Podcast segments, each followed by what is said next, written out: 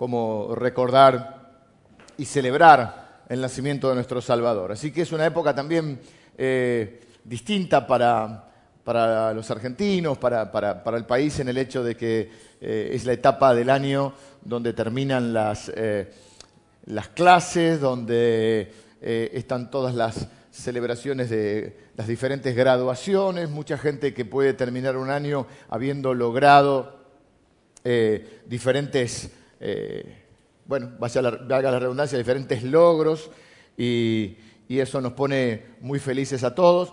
De hecho, en la iglesia también hemos estado teniendo muchas actividades. También vienen los días lindos que nos permiten más actividades. Hemos tenido un retiro de matrimonios eh, muy bendecido, hemos tenido eh, bautismos, más de 40 bautismos el, el viernes, ya estoy con las fechas perdidas, el otro viernes, más de 95 personas que terminaron sus discipulados. Eh, tuvimos la entrega de diplomas este viernes de todas las escuelas, más de 40 egresados también de las diferentes escuelas de la iglesia. Eh, y hemos tenido ayer también la, graduación de los, toda una fiesta especial de celebración de los preescolares. Eh, así que tuvieron su, fiestita de, fin de año. También los GPS tuvieron el, domingo pasado en una fiesta de disfraces su, su cierre. Y comienzan todas estas actividades y nos queda un mes con un montón de actividades muy lindas y en las cuales podemos realmente mm, bendecir al Señor y, sentirnos bendecidos y, por qué no, también son posibilidades de, poder bendecir a otras personas. Por ejemplo, el día viernes, en, el cierre de las escuelas, eh, la iglesia tuvo la, posibilidad también de, predicar el Evangelio, porque cada egresado por ahí traía mucha gente de su familia que no conoce al Señor y era fue realmente eh, una, fiesta muy bendecida. Eh, el día de los bautismos también predicamos el Evangelio y muchas personas eh, se entregaron al Señor. Así que bueno, es una etapa que es linda para la iglesia, es una gran oportunidad para aprovecharla, para cada oportunidad poder predicar a Jesucristo. Bueno, hoy estamos con la serie, cerrando hoy, porque ya hoy, es dos, tres. Eh, así que ya el domingo que viene es, eh, vamos a comenzar una miniserie entrando de lleno en la Navidad. El día 17, 17 creo que es domingo 17, vamos a tener la gran fiesta de Navidad. ¿eh? En los tres servicios hay un especial que están preparando un montón de hermanos que están trabajando hace mucho. Es un musical eh, muy, muy, muy eh, especial, pensado para hacer una gran fiesta de Navidad y para que todos podamos también traer personas que no conocen al Señor. Así que celebramos la Navidad, pero también lo hacemos de la mejor manera que siempre es eh, predicando a Jesucristo. Y el 24, ¿qué van a hacer el 24? El 24 vamos a tener los tres servicios, porque no podemos, eh, es como decir una fiesta de cumpleaños y no invitar al, cumpleañero. Yo sé que es muy difícil para muchos de, de ustedes, no hay problema, estarán los dos servicios de la mañana. El servicio de la noche, por supuesto, es más breve, va a ser de 7 a 8. Quizá los que tienen que recibir gente en su casa se les va a complicar más y bueno, obviamente lo sabemos y lo entendemos. Pero por ahí muchos de nosotros, que vamos a la casa de otro, como nosotros vamos a la casa de los, suegros, ¿qué hacemos? Nos pasamos por acá, oramos juntos, celebramos a ver una sorpresita, unos regalitos para los que vengan, y oramos juntos, bendecimos al Señor, tenemos eh, un pequeño pensamiento juntos pero sobre todo es eh, para reunirnos como nosotros, como iglesia, y para juntos celebrar a, nuestro Señor y darle la honra que Él se merece en una reunión, por supuesto, más breve, entendiendo la situación, de 7 a 8 va a ser el día 24. Pero de ninguna manera la iglesia puede estar cerrada el, 24 de diciembre. Eh, seguramente el 31, por otras razones, no tiene que ver con el nacimiento del Señor, pero seguramente el 31 hagamos lo mismo. Despidamos el año en, en un día de acción de gracias a nuestro Señor por este año que ha pasado. ¿Eh? es una frase común, pero no deja de ser verdad, es un año más de vida. ¿Eh? ¿Eh? un año menos, no, es un año menos, un año más, si lo, lo, aprovechamos y lo vivimos. Y entonces también vamos a cerrar el año eh, agradeciendo al Señor y consagrándole este nuevo año y nuestras vidas, más que el año. Así que el día 31 probablemente hagamos lo mismo, tengamos un servicio más breve de 7 a 8. Si ese día no te toca recibir a persona y el otro día sí, bueno, uno de los dos días podrás. Y si vas de garrón a todas las fiestas, te pasás por acá primero y también te vas a llevar un regalito. Pero no es que los que vengan sean de esa, de esa característica, solamente un, chiste. Bueno, eh, tenemos la enseñanza de hoy. Eh, eh, estoy muy feliz de poder compartir esta enseñanza con ustedes. Estoy muy feliz de poder pastorear esta iglesia tan amada y tan bendecida. Así que si a usted le falta el, bosquejo, puede levantar su mano, uno de los servidores les, estará alcanzando. Eh, atrás hay simplemente algunos recordatorios de los campamentos que nos esperan en el tiempo de verano, que también serán eh, de mucha bendición. Son una inversión los campamentos, una inversión en nuestros hijos, en, nuestras vidas. Eh, porque son momentos inolvidables donde uno está creando recuerdos ¿eh? en, los, más jóvenes, incluso en los pequeños, recuerdos que seguramente les acompañarán durante su vida y les darán esa referencia de saber a quién acudir, ¿eh? porque conocen a Dios. Entonces, en los momentos difíciles que en su vida tengan, en las luchas de su fe. Así que son importantísimos que podemos hacer una inversión en los campamentos de nuestros hijos. Bueno, eh, ¿tienen todos el bosquejo? Hoy tenemos, hemos visto durante esta serie sobrenatural diferentes intervenciones divinas, por lo tanto sobrenaturales, en la vida de personas aparentemente comunes, es decir, personas de carne y hueso.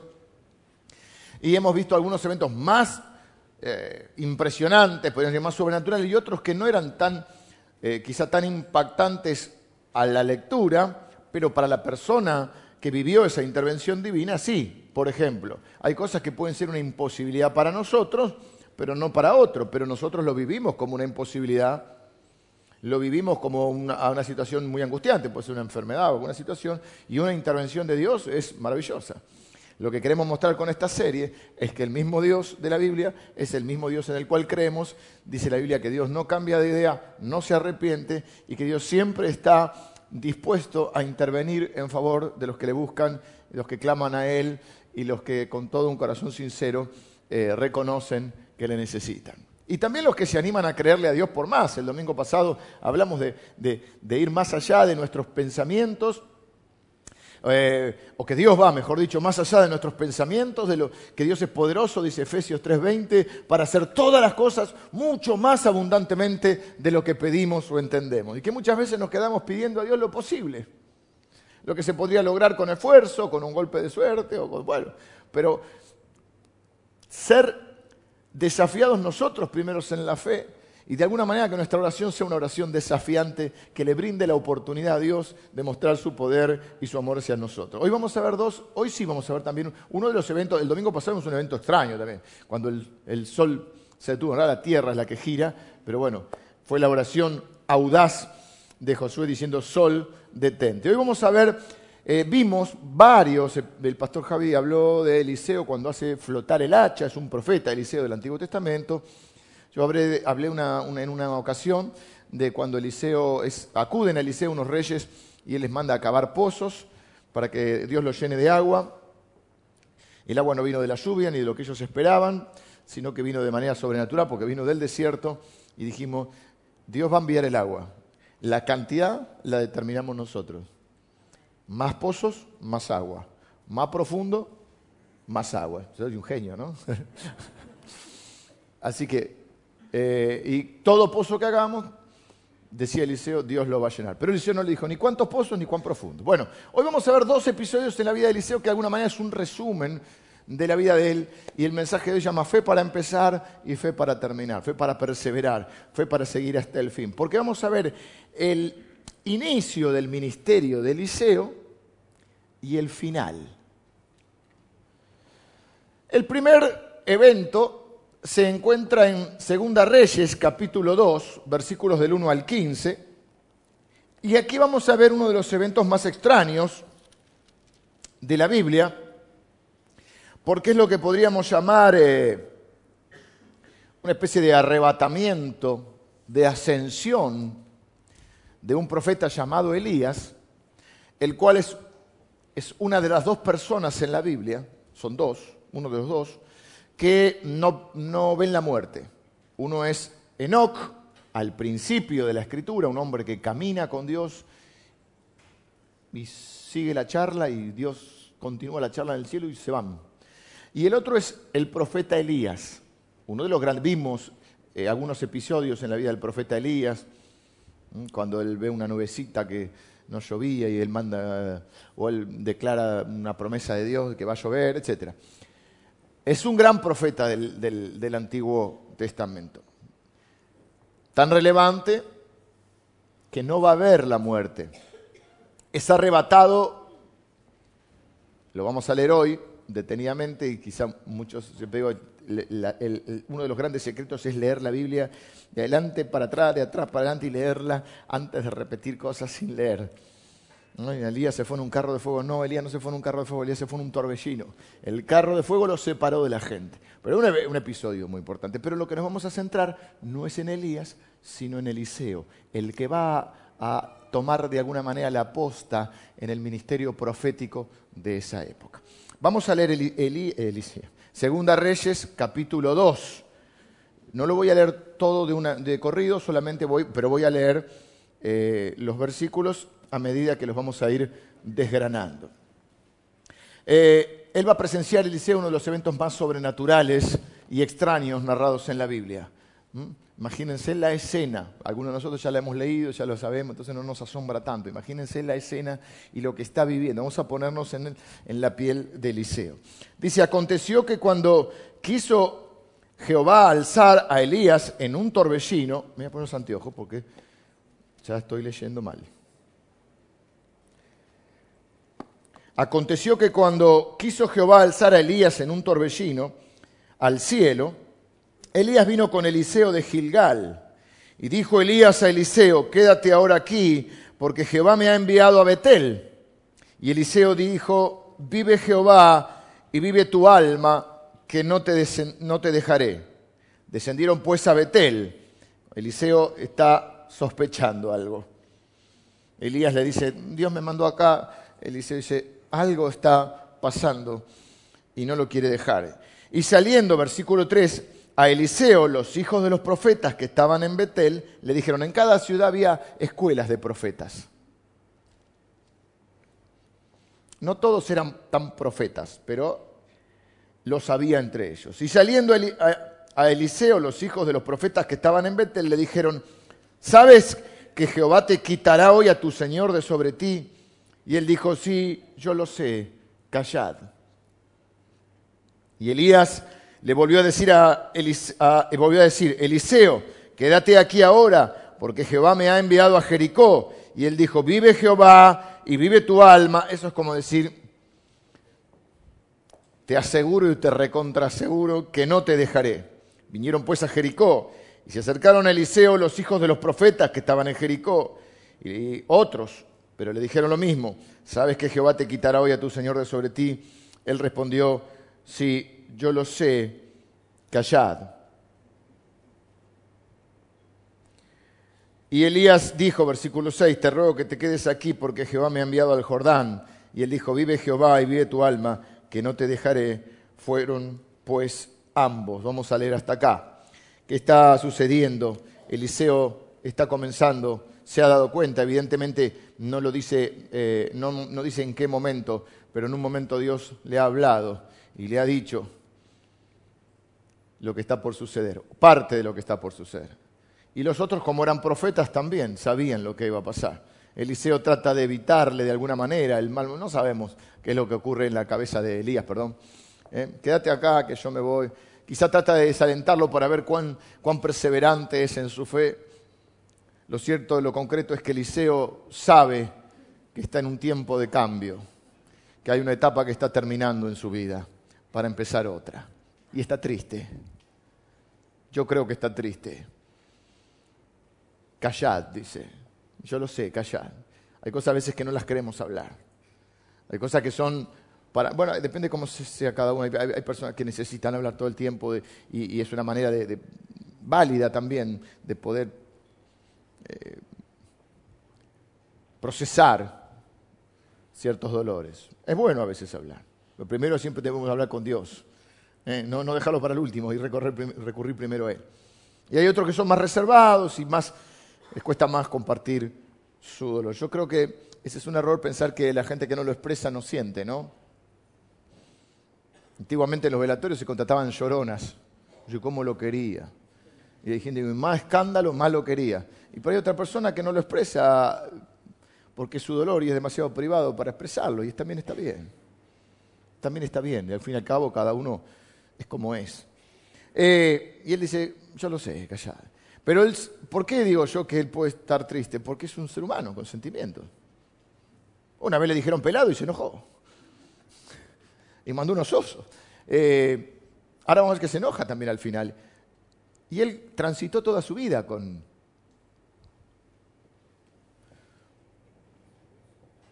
Llega un momento en su vida que él se da cuenta, dice, Jehová te quitará a tu Señor.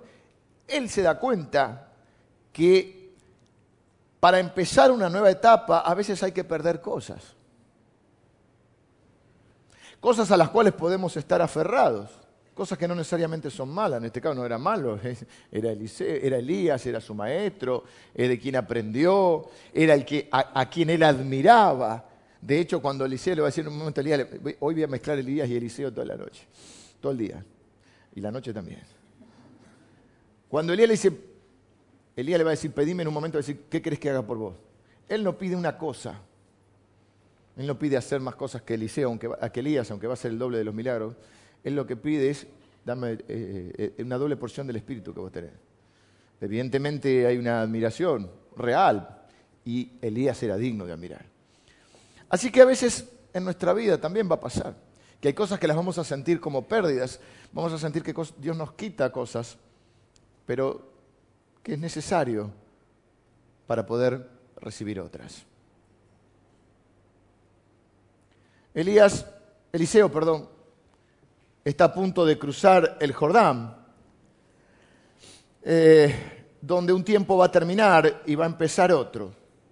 Y esa es la primera pregunta que nos podemos hacer hoy, que además coincide, no es por eso, pero coincide con un cierre de año donde evidentemente a veces las personas hacen balances.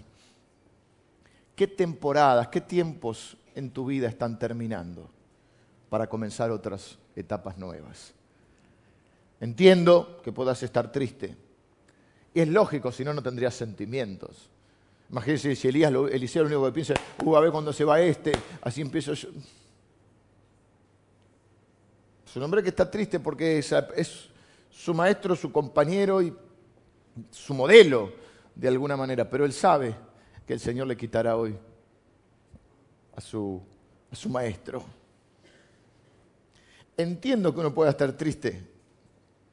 Eso implica que uno tiene buenos sentimientos también.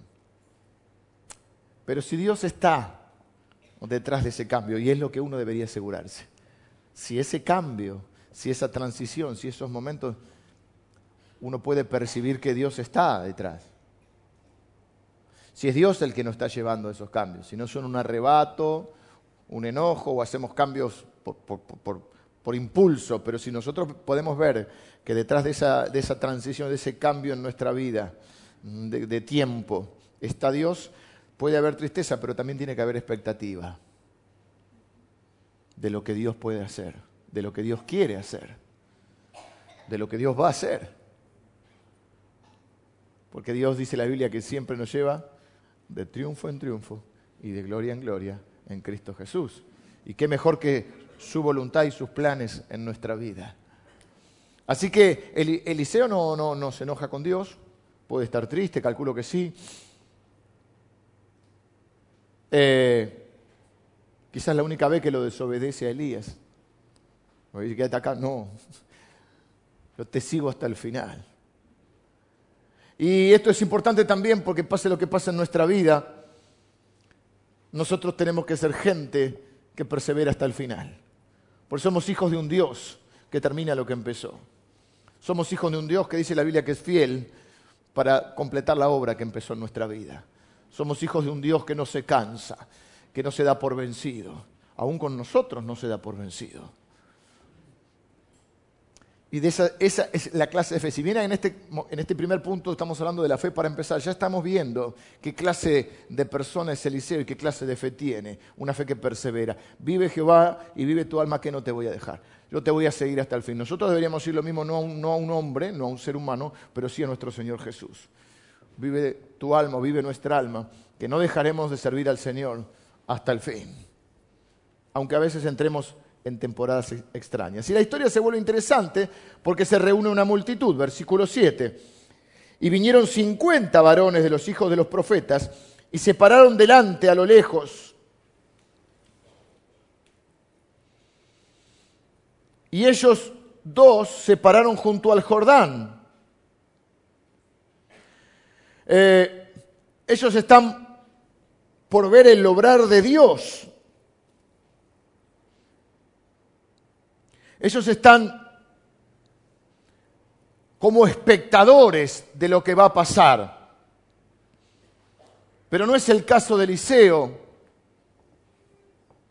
porque Eliseo asume que él quiere tener otro tipo de rol.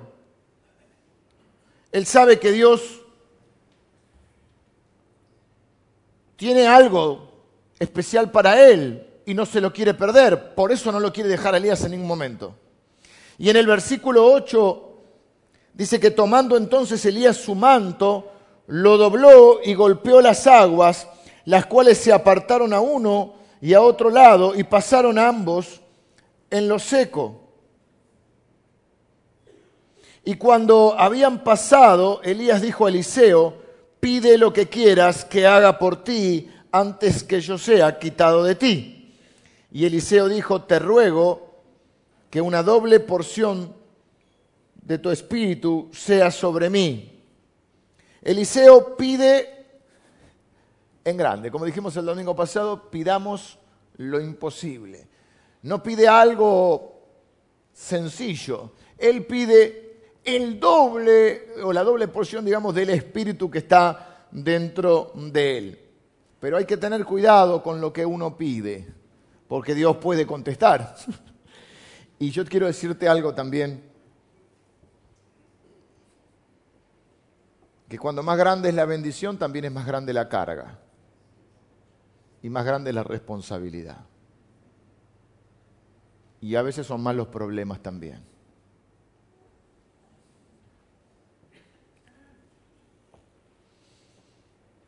¿Estás listo para poder soportar la carga? ¿Entienden lo que digo? Pedimos a Dios más bendición, pedimos a Dios quizá eh, eh, poder tener desafíos mayores. Quizá pedimos a Dios y nos entusiasmamos, y está bien, con hacer más cosas para Dios o ver el obrar de Dios en nuestra vida, pero eso conlleva mucha responsabilidad y muchas presiones y muchos problemas. A veces tenemos una idea demasiado romántica, diría yo, de algunas cosas. Creemos que, no sé, vamos a servir al Señor y todo el mundo se va a alegrar. Y todo el mundo nos va a alentar. Y todo el mundo va a estar de acuerdo con nosotros.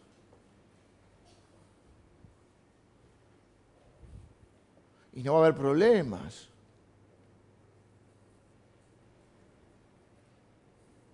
Versículo 10. Él le dijo, cosa difícil has pedido. Si me vieres cuando fuere quitado de ti, te será hecho. Mas si no, no. Me gusta eso, mas si no, no.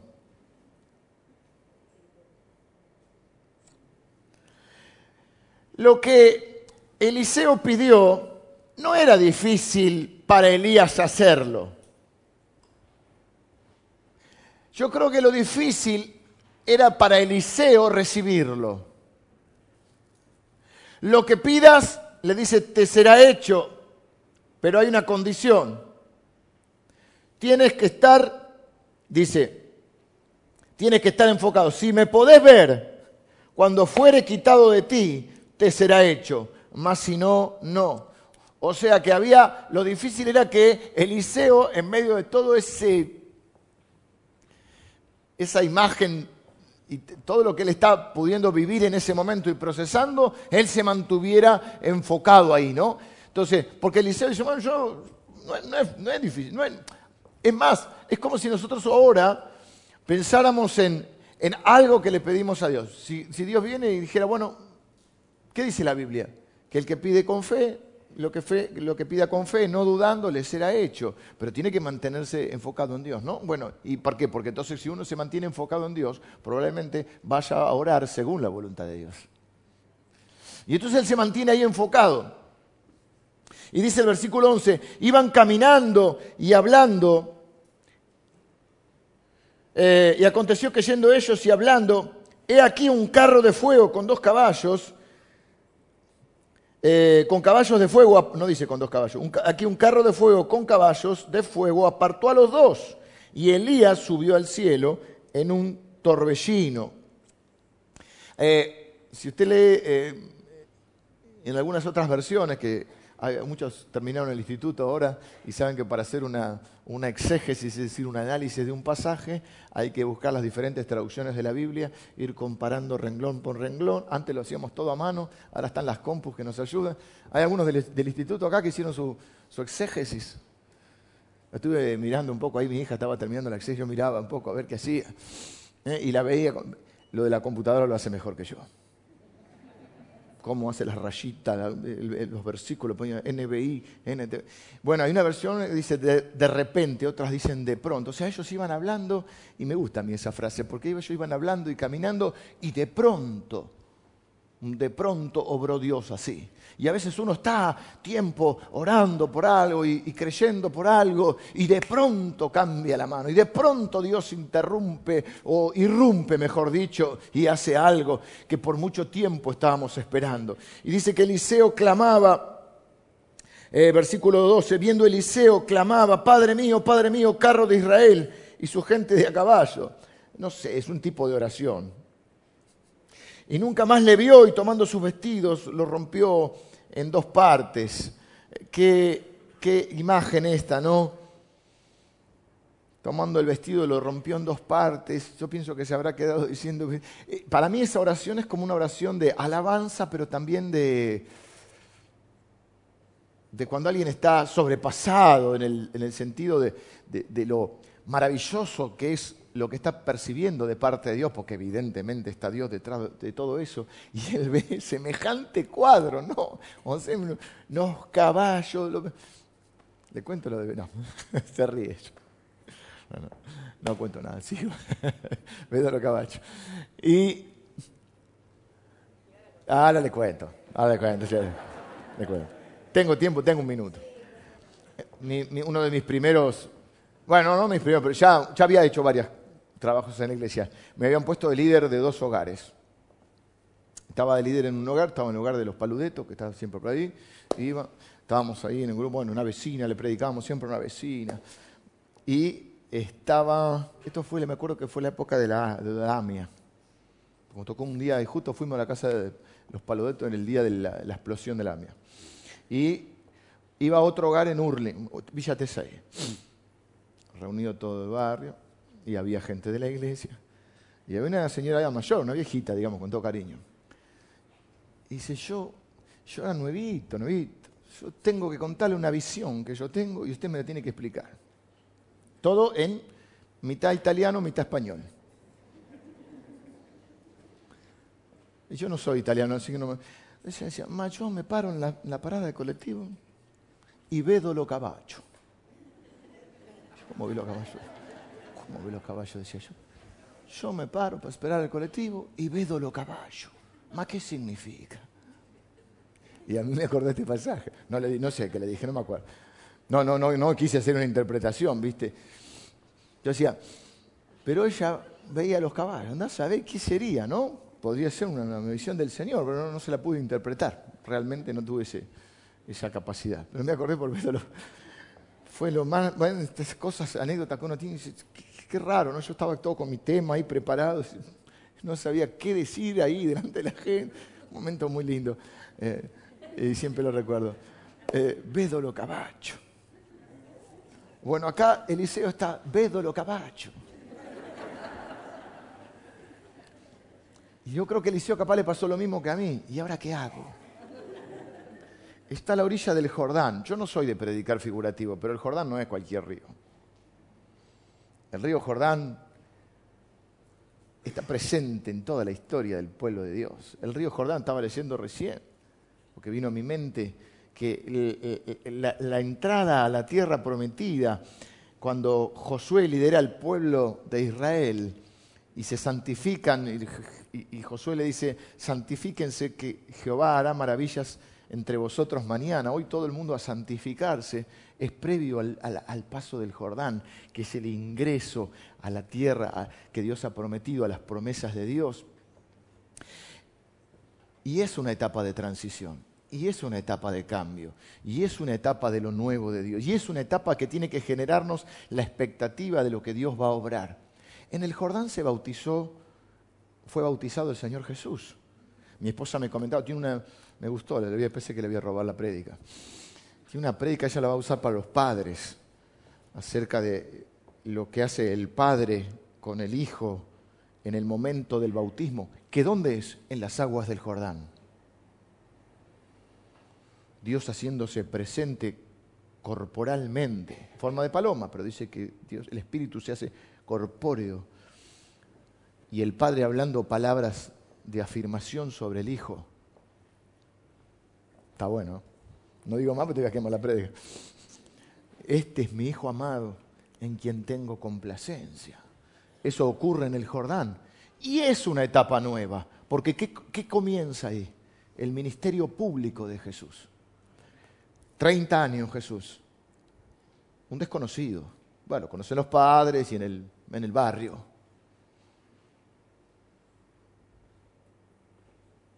En Nazaret pero ahí se da a conocer al mundo. Ahí es su, inicio.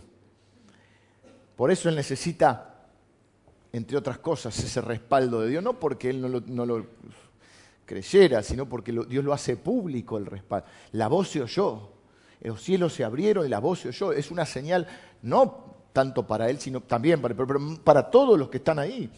Y es un tiempo de cambio, y es un tiempo de transición. Y es un tiempo de expectativa. Es un tiempo de dejar atrás algunas cosas para empezar. ¿Qué deja Jesús atrás? La tranquilidad de la carpintería, el anonimato que es maravilloso porque la gente quiere ser famosa hasta que es famosa. Cuando la gente es famosa quiere dejar de ser famosa y anhela poder caminar por la calle y tomarse un café. ¿Vieron?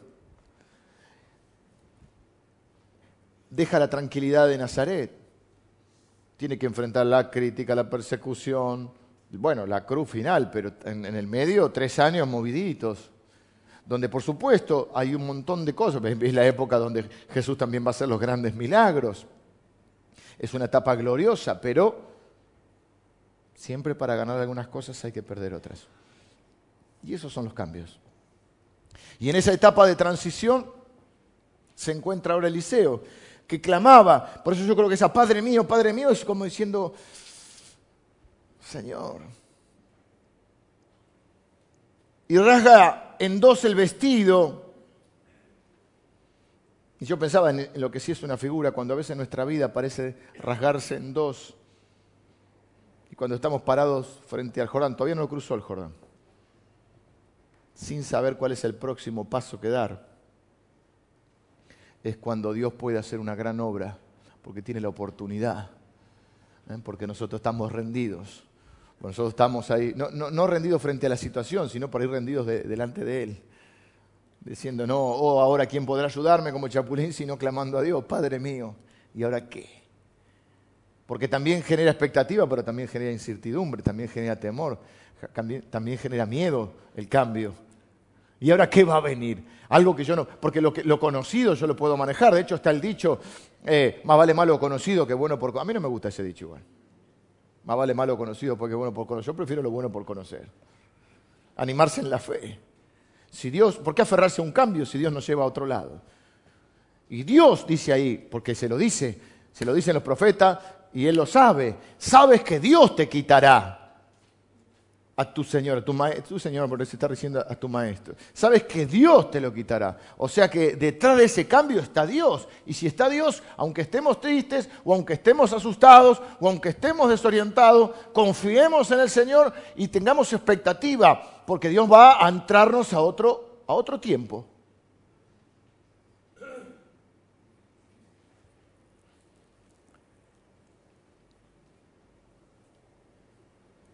Quizá la pregunta que Dios nos podría hacer en un tiempo así, cuando estás capaz desorientado. Como dice el tango, estás desorientado. Tango ya, el sector mayor. Está bien, porque los de la, la mañana son más tempraneros. Los tempraneros son gente más grande. ¿Saben el tango? Si estás desorientado y no sabes qué trole hay que tomar. Troles, mira qué palabra. Ni yo vi los troles. Y Dios dice, ¿aún vas a confiar en mí? ¿Vas a seguir confiando? Porque a veces cuando vienen estos tiempos, de, así como de atolondrados, en vez de confiar en Dios, tratamos de, tipo manotazo de ahogado, empezar a dar pasos en falso. Porque no sabemos qué paso hay que dar. Y estás ahí. ¿Y vas a seguir confiando en Dios? Y la gente encima mirando, versículo 13 y 14. Ah, porque están los 50 mirando. Y dice, alzó luego el manto de Elías que se le había caído y volvió y se paró a la orilla del Jordán. Y tomando el manto de Elías que se le había caído, golpeó las aguas y dijo, ¿dónde está Jehová, el Dios de Elías? Y así que hubo golpeado del mismo modo las aguas, igual que hizo Elías. Se apartaron a uno y a otro lado, y pasó Eliseo. Viendo los hijos de los profetas que estaban en Jericó al otro lado, dijeron, el espíritu de Elías reposó sobre Eliseo, y vinieron a recibirle y se postraron delante de él. Yo creo que hay ocasiones en nuestra vida, la Biblia dice que nosotros somos testigos, estamos llamados a ser testigos de Dios, y que el mundo espera la manifestación de los hijos de Dios. O creo que cuando nosotros nos damos a conocer como cristianos, de golpe mucha gente nos pone en una especie de vidriera. Te convertiste en tu familia, sos el primero. Ahora cada vez que haces algo, te ah, mira el cristiano. Ahora estás, estás, siendo observado permanentemente y la gente espera ver a Dios a través de nosotros. ¿Dónde está Dios? Es una pregunta que mucha gente hace. Y acá la hace Eliseo, pero la hace delante de todos esos. Y nosotros yo creo que hoy somos los Eliseos, donde la gente puede ver, o a través de nosotros la gente puede ver el obrar de Dios. El Espíritu de Dios está sobre él, dice. Está con él. Y lo dicen los profetas, no lo dice cualquiera, ¿no?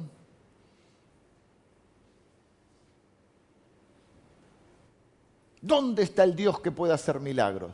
¿Dónde está el Dios que puede liberar a las personas? ¿Dónde está el Dios que puede eh, sacar a la gente de las adicciones? ¿Dónde está el Dios que puede sanar a las personas? ¿Dónde está el Dios que puede reconstruir la vida de alguien que la tiene hecha pedazo? ¿Dónde está el Dios que salva los matrimonios y la familia? ¿Dónde está Dios?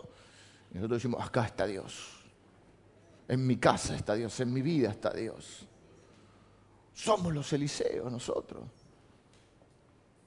Pablo dice un espectáculo para el mundo, pero tenemos que tener la fe de golpear las aguas y de quedarnos ahí expectantes y activos. El mismo espíritu que estaba en Elías estuvo en Eliseo. El mismo Dios que obró en ellos es el Dios que obra en nosotros. Y nosotros ya no tenemos en el espíritu de, bueno, no me quiero meter en, la teología ahí, pero sí estoy claro que nosotros tenemos el Espíritu de nuestro Señor, el Espíritu Santo. Y la Biblia dice que Dios lo ha prometido y que el Espíritu Santo está en nosotros, con nosotros y está sobre nosotros. Jesús dijo, el Espíritu del Señor está sobre mí. Me ungió Dios para sanar a los quebrantados de corazón, traer libertad a los cautivos, sanar a los enfermos, predicar el año agradable del Señor, o sea, predicar el Evangelio. Y la Biblia dice que el Espíritu de Dios está en nosotros y obra también entre nosotros. Y la gente tiene que ver a Dios a través de nuestra vida. Y la gente está observando qué vamos a hacer y sobre todo en esos momentos donde quizás hasta nosotros mismos estamos desorientados, donde nosotros mismos estamos quizás tentados a, dar un paso atrás o a, reaccionar sin escuchar a Dios. En los momentos críticos de tristezas, de cambios, de, de desorientación, de transición en nuestra vida y de repente es como que los ojos de la gente están puestos y nosotros quizá ni, ni nosotros tenemos la fuerza para seguir. Pero podemos siempre clamar a Dios.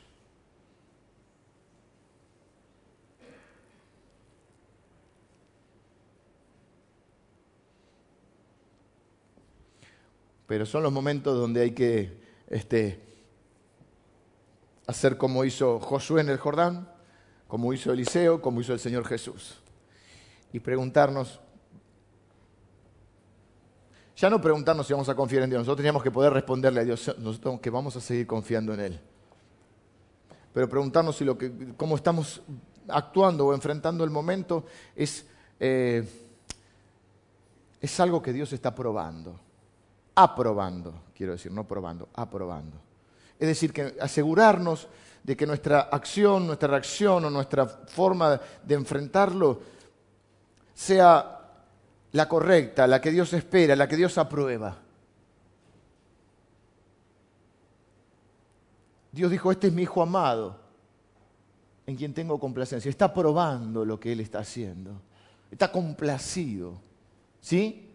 Entonces lo más importante en esos momentos, por supuesto que hay gente que nos está mirando, pero no es tan importante lo que los demás piensan. Lo importante es si Dios me está aprobando. Yo sé que no puedo quedar bien con todo el mundo. En esas situaciones tengo que pensar, bueno, ¿estoy quedando bien con Dios? ¿Estoy bien con Él? ¿Estoy siendo aprobado por Él? Porque en esos momentos también hay muchas presiones y muchas tensiones. Fe para empezar. Voy a empezar, dice Eliseo, y empieza con todo. Pero ahora quiero ver fe para terminar. Quiero ver el Segunda Reyes también capítulo 13.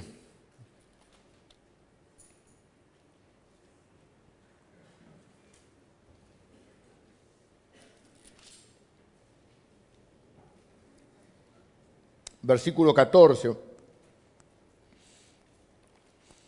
Dice, estaba Eliseo enfermo de la enfermedad de que murió. Todo tiene un tiempo.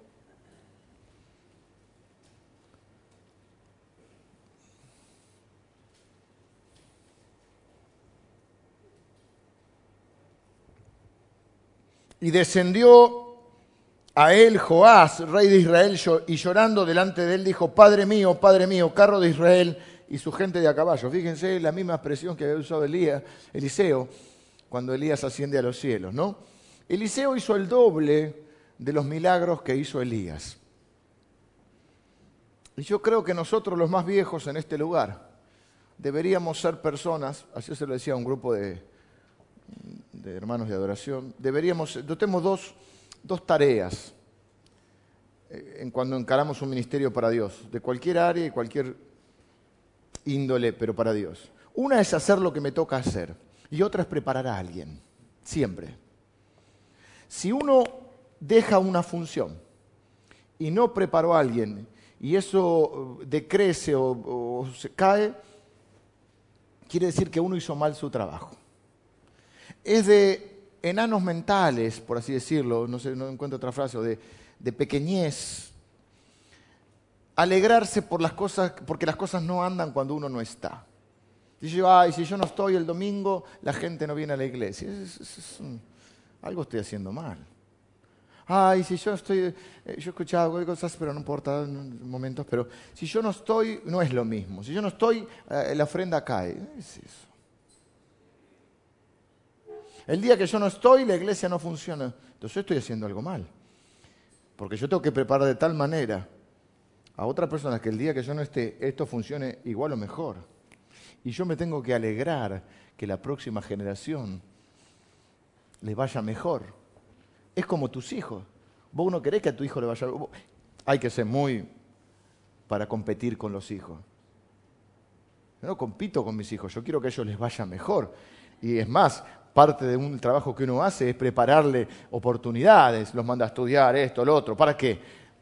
Para formarlo, para que eso le vaya mejor. Lo mismo tiene que pasar en la iglesia, es una cadena espiritual donde nuestra tarea es hacer lo que nos toca hacer y preparar a otro.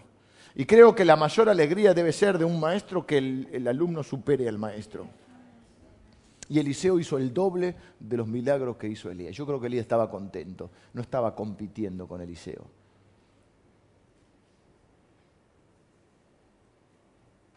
Pero llegó el fin de Eliseo también. Estaba enfermo de la enfermedad que murió. Versículo 14, el rey Joás lo va a buscar. ¿Por qué lo va? El rey Joás no hizo lo bueno delante de, Dios. La Biblia siempre nos resume, eh, por eso llama libro de reyes, eh, y dice, tal rey hizo lo bueno delante de los ojos de Jehová, tal otro no. Joás no.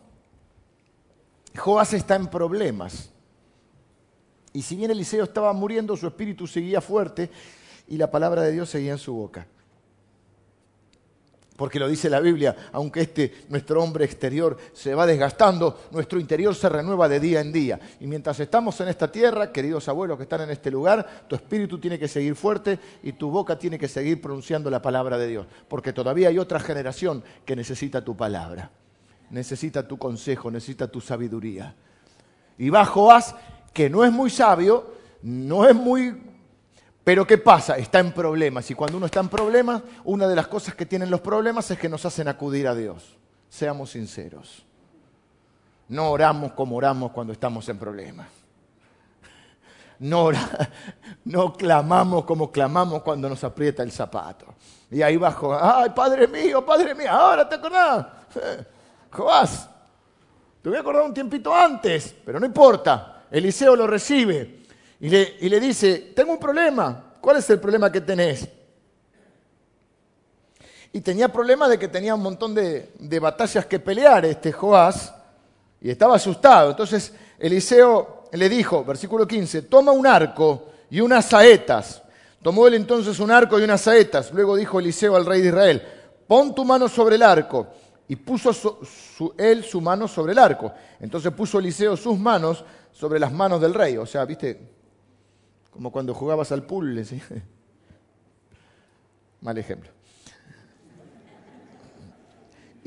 Y, dijo, abre la ventana que da al oriente. Y cuando él la abrió, dijo Eliseo, tira. Y tirando él, dijo Eliseo, saeta de salvación de Jehová y saeta de salvación contra Siria, porque herirás a los sirios en Afeca hasta consumirlos. O sea, ¿qué es lo que hace? Le dice, agarra el arco, las saetas son las flechas, pon tu mano y le hace tirar. Y le dice, es una, figura profética, a los profetas les gustaban mucho esas, ese tipo de, de figuras. Eh, ¿Vamos bien con el bosquejo? ¿Fue para empezar o fue para iniciar? ¿Fue para completar o para terminar? Eh, y Eliseo le dice, así vas a vencer a tus enemigos. ¿Ven? Un hombre mayor que es el final de su vida, su cuerpo está desgastado, está enfermo de la enfermedad de la que va a morir, su espíritu está fuerte, la palabra de Dios está en su boca y le dice a uno más joven, si le crees a Dios, así vas a, triunfar, así vas a vencer. Pero ahora viene lo más importante del mensaje, necesito efectos especiales. Viene, viene un Eliseo, yo voy a ser como Elías, no, yo voy a ser de Joás. Eh, me tiene que prestar un palito que sea medio viejo porque y vos eh, me haces el efecto de sonido. Entonces conviene con efectos especiales. Sonido nada más. ¿Ese se puede golpear? ¿No pasa nada? ¿Rompe paga?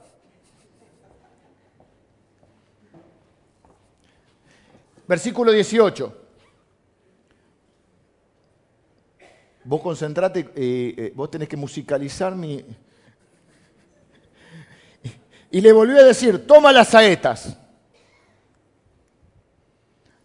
18. Y luego que el rey de Israel las hubo tomado, le dijo, golpea la tierra, y él la golpeó tres veces y se detuvo. Toma las saetas y golpea la tierra. Al principio del ministerio, Eliseo, ¿qué había golpeado?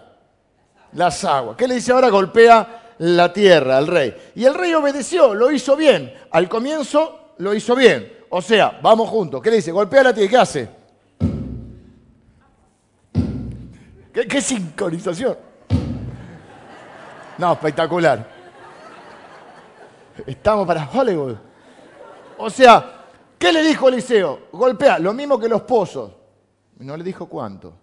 Y al principio le dijo, bien, ¿qué es lo que hizo? ¿Qué le dijo tres? No le dijo tres veces, le dijo, golpea la tierra. ¿Y qué hizo?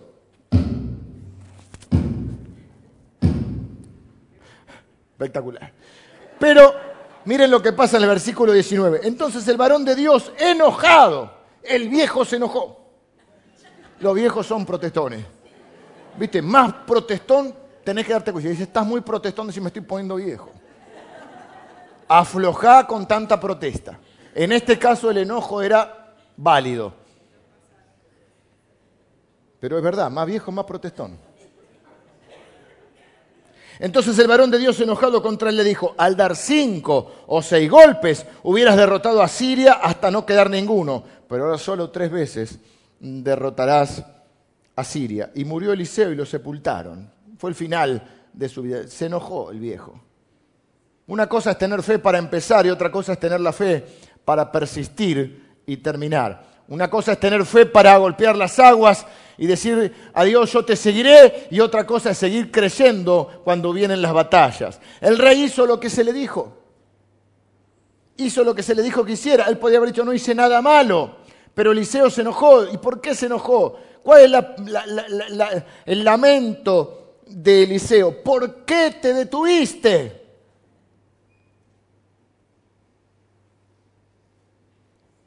Esto es lo que hacemos muchos de nosotros. Obedecemos a Dios un tiempo. En alguna parte eh, servimos a Dios un tiempo. Pero en alguna parte del camino nos detenemos. La pregunta es, ¿por qué se enoja Eliseo? Estaba leyendo yo para meterme un poco en tema, porque digo, eh, tampoco es justo, no le dijo, cuánto. Aparentemente ellos sabían, por, por la cercanía y por la experiencia previa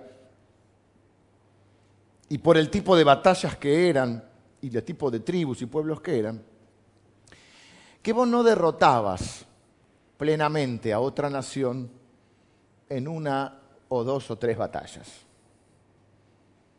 que en general era, si leemos la Biblia, a ver cuántas veces pelearon con los filisteos, con los sirios, con esto, con lo, con lo esto es otro que siempre se usa, los amorreos, o no, los moabitas, y no era una vez. Es más, a veces hay cambios de, en el Antiguo Testamento hay cambios de, de líder del pueblo de Israel, pero los enemigos son lo mismo. Obviamente no son lo mismo, el mismo pueblo me estoy refiriendo. ¿No? Así que yo creo que lo que los dos sabían, pero nosotros todavía no sabemos porque no éramos de, esa, época, uy, ya estoy en hora, que, eh, que hacía falta varias batallas. Y que en el momento que le tira la flecha y le dice, así vas a vencer, y cuando le está diciendo que golpee, yo creo que ambos saben que se requieren varias batallas para vencer y terminar con un enemigo. Y creo que en realidad ellos saben que tres veces no es suficiente y que exigía más batallas. Y Juan mismo yo creo que sabe, porque no era un tonto, era el rey. Y el mismo Joás sabe que eso representaba una batalla. Y yo creo que él hace tres golpes, esto sí ya es una interpretación mía, porque él sabe que cada, así como cada golpe podía representar una victoria, cada golpe también representaba una batalla. Y capaz en su mente él dijo, ¡Eda! No, igual está bien. O sea, él hizo así, pero hizo tres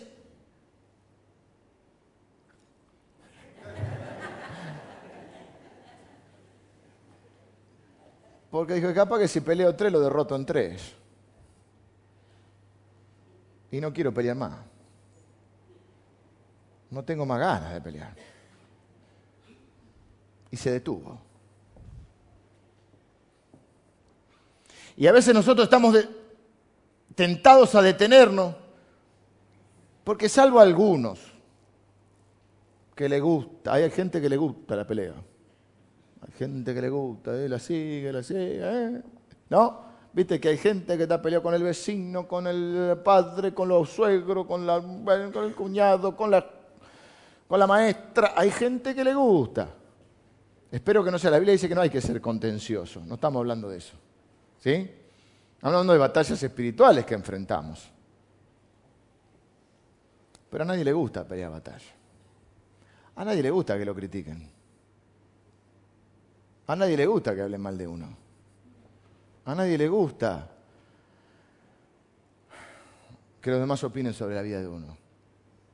A nadie le gusta la oposición. A la mayoría de nosotros no nos gusta el conflicto. A nadie nos gusta que nos agredan. Entonces hay momentos que estamos tentados a dejar de enfrentar las batallas que tenemos que enfrentar. Pero si uno sigue golpeando, Dios va a seguir peleando.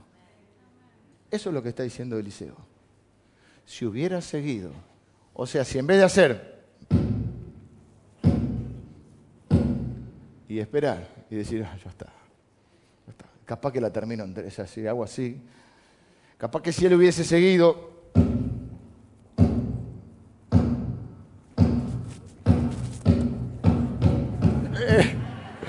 Va más rápido que yo, es baterista.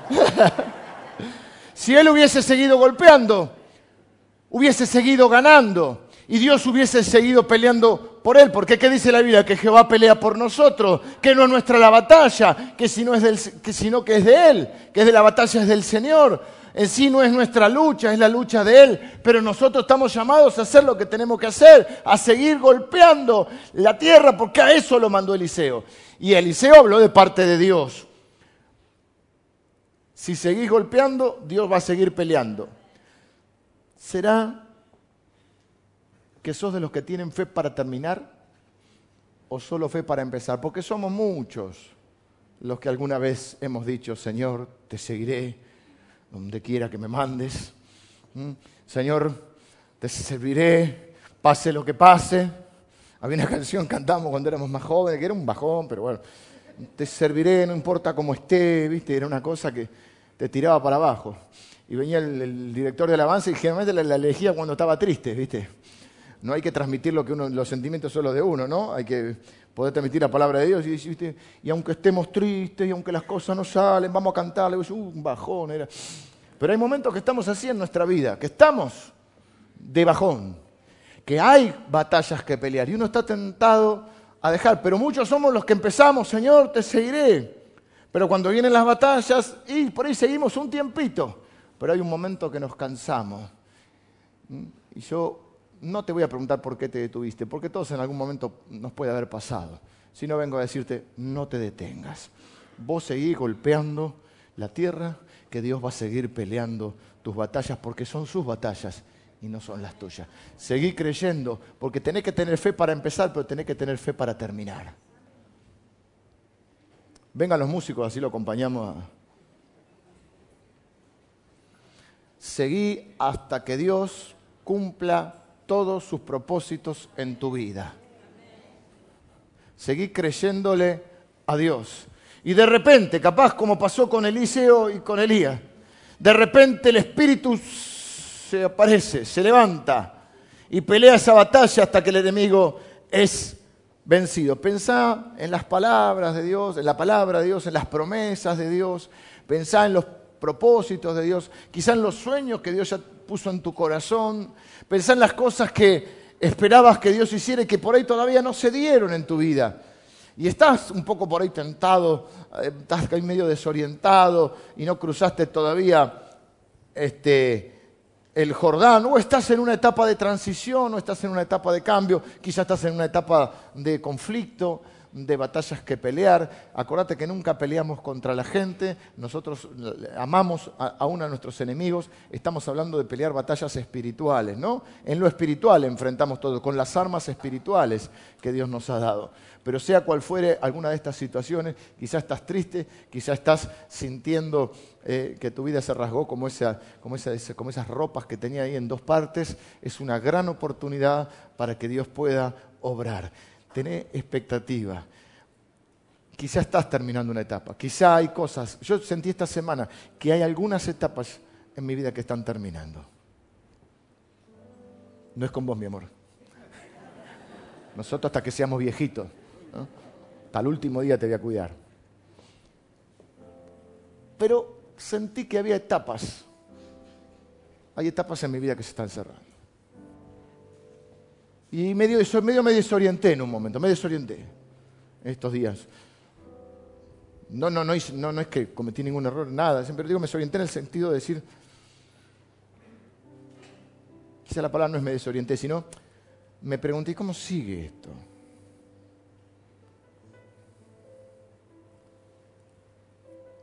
Y medio que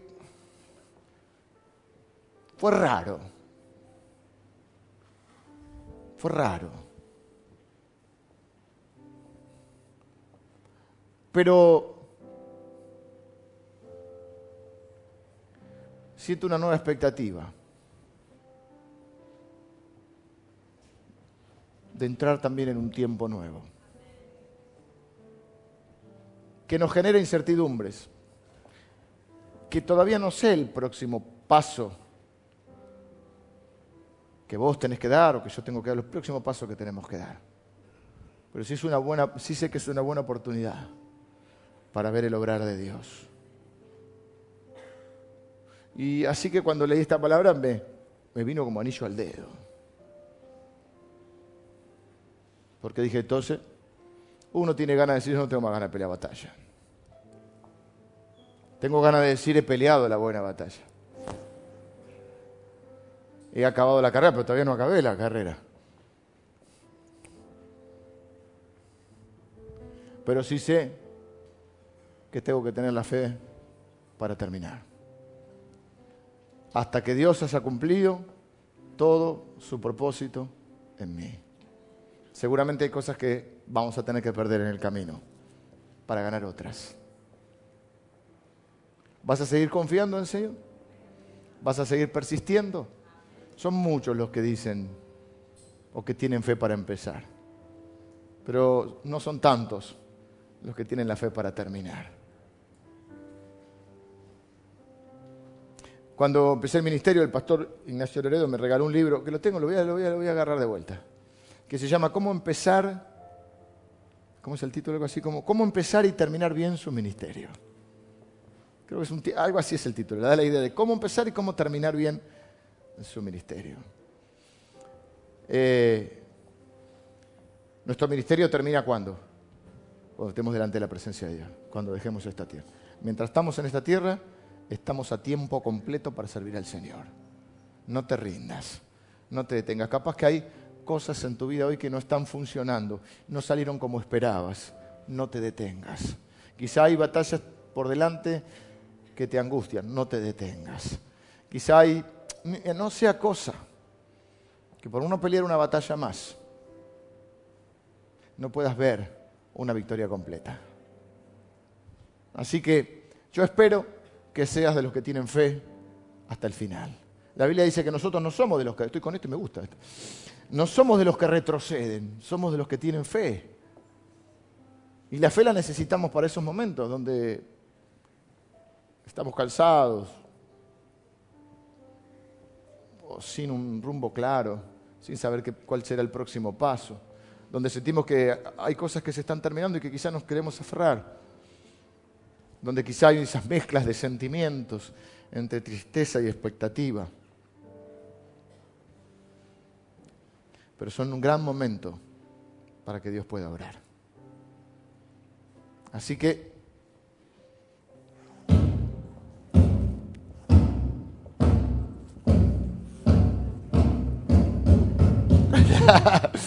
Me gusta esto. Póngase de pie. Dice la Biblia que el que empezó la buena obra en ti será fiel en completarla. Es tiempo de creerle a Dios, es tiempo de seguir adelante, es tiempo de levantarse y esperar que de pronto, mm, mientras estemos ahí caminando o hablando como estaban ellos, de repente Dios se manifieste y nos sorprenda y haga algo nuevo y comienza un nuevo tiempo en tu vida. Pero mientras tanto, no te canses, no dejes de pelear, no dejes de seguir creyendo. No podés perder si Dios está peleando tu batalla. No podés perder, pero no podés dejar de seguir golpeando ¿eh? en la tierra. Así que yo quiero terminar hoy orando, pero no sé qué vamos a cantar. Vamos a cantar a la María del Señor y después vamos a orar. Vamos a tomarnos un minuto más hoy.